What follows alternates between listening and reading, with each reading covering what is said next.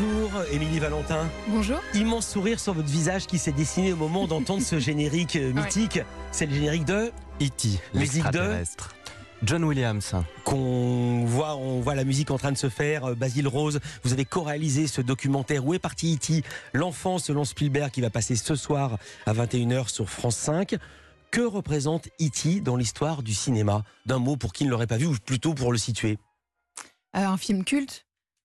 Un blockbuster incroyable. Euh, Steven Spielberg, quand il réalise E.T., il a déjà créé euh, le blockbuster avec Jaws, Les Dents de la Mer, quelques années auparavant. Mais E.T., c'est vraiment...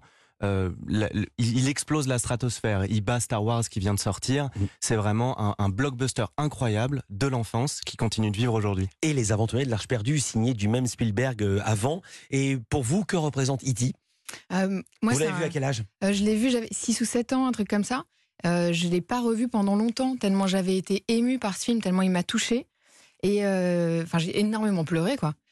Moi, ce que je trouve fou, c'est que j'ai 30 ans, donc euh, je suis plus jeune que le film. Et en fait, il est ressorti en, en- en 2002 pour les 20 ans. Donc moi, j'avais une dizaine d'années.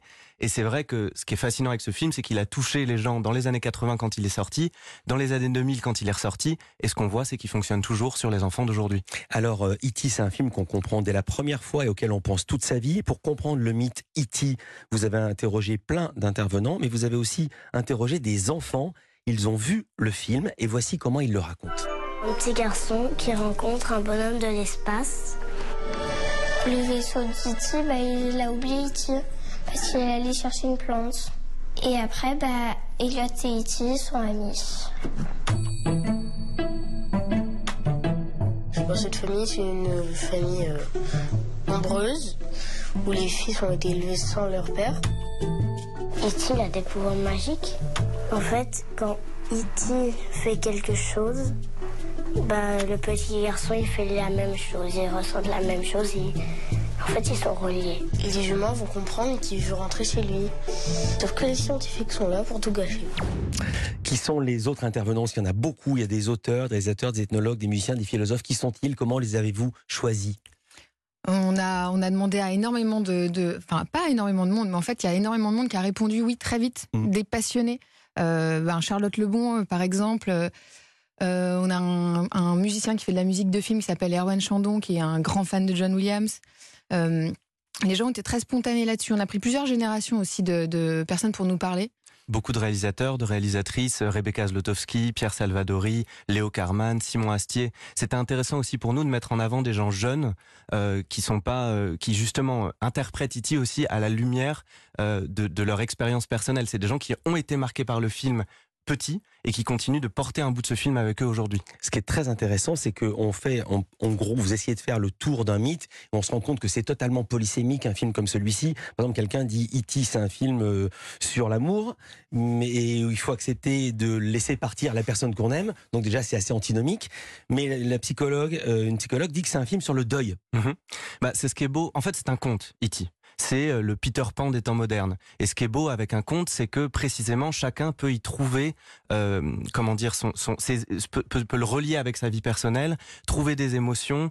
Euh, et E.T. c'est à la fois un film qui parle du divorce et du traumatisme qui peut être ressenti par un enfant, de l'éclatement de la cellule familiale, de la perte d'un parent. C'est un film qui peut parler de d'une histoire d'amour ou d'amitié et de savoir euh, dire au revoir quand c'est mieux euh, pour l'autre. C'est vraiment extrêmement riche, effectivement. Émilie, Émilie Valentin, c'est aussi un film sur l'étranger. Oui, c'est vrai, sur l'étranger, c'est un truc qui, a été, euh, pour la peine, assez perçu au moment de sa sortie, Mhm. puisque E.T., c'est euh, celui qu'on ne connaît pas, euh, qui vient d'ailleurs, etc. Et donc la façon dont cet enfant l'accepte euh, sans méfiance, euh, c'est une belle leçon aussi. Voilà. Et puis dans le dans le contexte euh, de l'Amérique entre les blancs et les noirs, Ouais, c'était une fait. manière de, de de les désigner sans les nommer. Mm. Euh, et puis aussi, c'était la première fois qu'un extraterrestre était sympathique. Ouais, ça c'est vraiment un, un apport de euh, un apport de Steven Spielberg. C'est vraiment sa vision du monde. Ça montre bien sa façon de de voilà de recevoir les choses. Lui, il a décidé que l'extraterrestre. Pourquoi est-ce que la vie hors de terre serait forcément euh, agressive et menaçante Euh, la question centrale du film, c'est l'enfance. Comment rester enfant quand on devient adulte? Mhm. Comment ne pas devenir cynique face aux blessures de la vie? Vous l'avez ressenti comme ça? Vous l'aviez ressenti comme ça? Moi, il y a beaucoup, beaucoup de choses que je n'avais pas verbalisé, que je n'avais pas euh, ressenti et que j'ai compris. Je vais donner un seul exemple. Je vais sauter une, une petite étape. Vous êtes avec le créateur de la, hum, de la marionnette. Carlo Rambaldi. Exactement. Et il dit que la marionnette n'a pas de jambes ou très peu de jambes Mhm. parce qu'il peut pas s'enfuir. Mhm. J'avais pas perçu ça. Mhm. Il peut pas courir à fond dans les bois. Il est, il est. euh, Vulnérable. et voilà le mot que je cherchais. Exactement. Ouais, ouais. En fait, ce qui, est vraiment fascinant avec E.T., c'est que il y a beaucoup de personnes. C'est pas juste l'œuvre de Spielberg.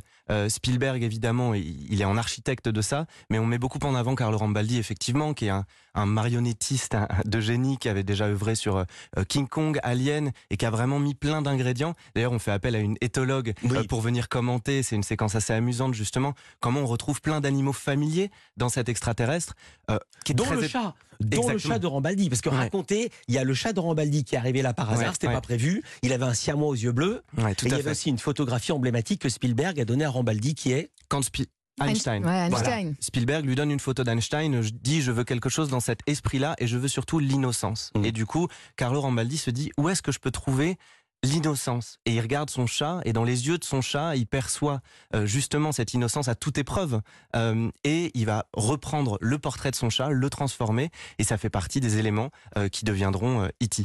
on voit une archive assez exceptionnelle, le casting d'Henri Thomas pour le rôle d'Eliot, qui est hallucinant. Vous pouvez nous raconter? Oui, ça c'est euh, c'est donc euh, Henry Thomas qui a alors euh, 9-10 ans. Mhm. Il passe le casting, il pense qu'il a raté sa lecture. Et euh, le directeur de casting et Spielberg lui demande de faire une petite impro. Euh, et il lui demande d'imaginer, je crois que son chien s'est échappé et que, enfin, qu'on veut prendre son chien.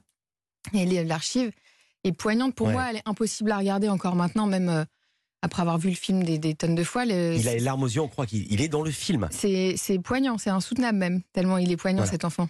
Et, Et- il lui dit même Stop, c'est bon, t'as le rôle. Ce Ouais. qu'on dit jamais dans un casting. Exactement. On dit jamais Ouais. ça parce qu'on attend de, voir- de les voir tous. Et Henri Thomas, du coup, nous raconte lui-même euh, euh, cette, euh, ce casting parce qu'on a eu la chance de, de l'interviewer. Il a 51 ans aujourd'hui. Ouais. Il a quel âge quand il tourne? Quand il tourne, il a une dizaine d'années, une petite et, dizaine d'années. et sa petite sœur, enfin Drew Barrymore, elle Drew a quel âge Barrymore, elle a à peine Six 6 ans. ans, ouais. Ouais. Ouais. Là, vous racontez, vous montrez un procédé absolument Ouais. incroyable. Il faut dire que E.T., la marionnette, est animée Mhm. par une dizaine de personnes qui font bouger la tête, les bras, les jambes, la bouche, le nez, les yeux, le corps. Mais ils font quelque chose de spécial avec la petite fille. Oui, pour que, pour que même entre les prises, euh, Drew Barrymore n'ait pas l'impression de, parler à 15 techniciens qui font bouger voilà, les sourcils d'E.T. Euh, ils font en sorte qu'il soit animé, euh, même quand on tourne pas, ce qui est super compliqué. Et comme ça, elle, elle est tout le temps accompagnée d'un E.T. qui bouge. Et, euh, et du coup, il y a des phrases même qu'elle dit, on, a entendu ça, mais voilà, que quand euh, qu'elle regarde ses pieds, elle dit j'aime pas ses pieds. C'est un truc qu'elle a vraiment dit en regardant la marionnette. Quoi. Mm, extraordinaire. Et puis il y a la musique. On peut la remettre, on sera très heureux. Racontez comment vous avez travaillé autour de la musique, parce que c'est un, elle fait partie du film. Voilà. Bien sûr. Quand on entend ça, on voit un vélo qui décolle avec la lune en fond. Dès que ces quatre notes démarrent, Ouais, ouais. Ça, c'est extrêmement puissant. hein.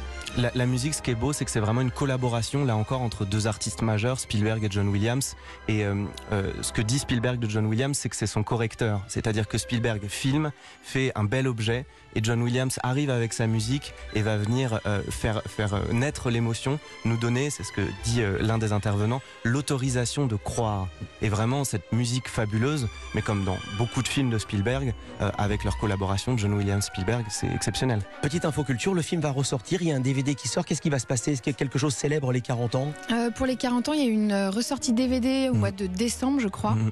Et euh, je ne pense pas qu'il y ait de ressortie du film, mais il est accessible et visible. Et, et la semaine prochaine, il y a quand même le, le film qui s'appelle Fablemans, le prochain film de Spielberg, Ah oui, avec beaucoup d'échos. Euh, en fait, si vous voulez, c'est un petit peu E.T., euh, sauf que c'est une caméra à la place de l'extraterrestre. Où est parti E.T. Il est parti sur France 5, c'est ce soir à 21h, ce doc signé par vous, Émilie Valentin et Basile Rose. Merci d'avoir été avec nous Merci beaucoup. Merci. en direct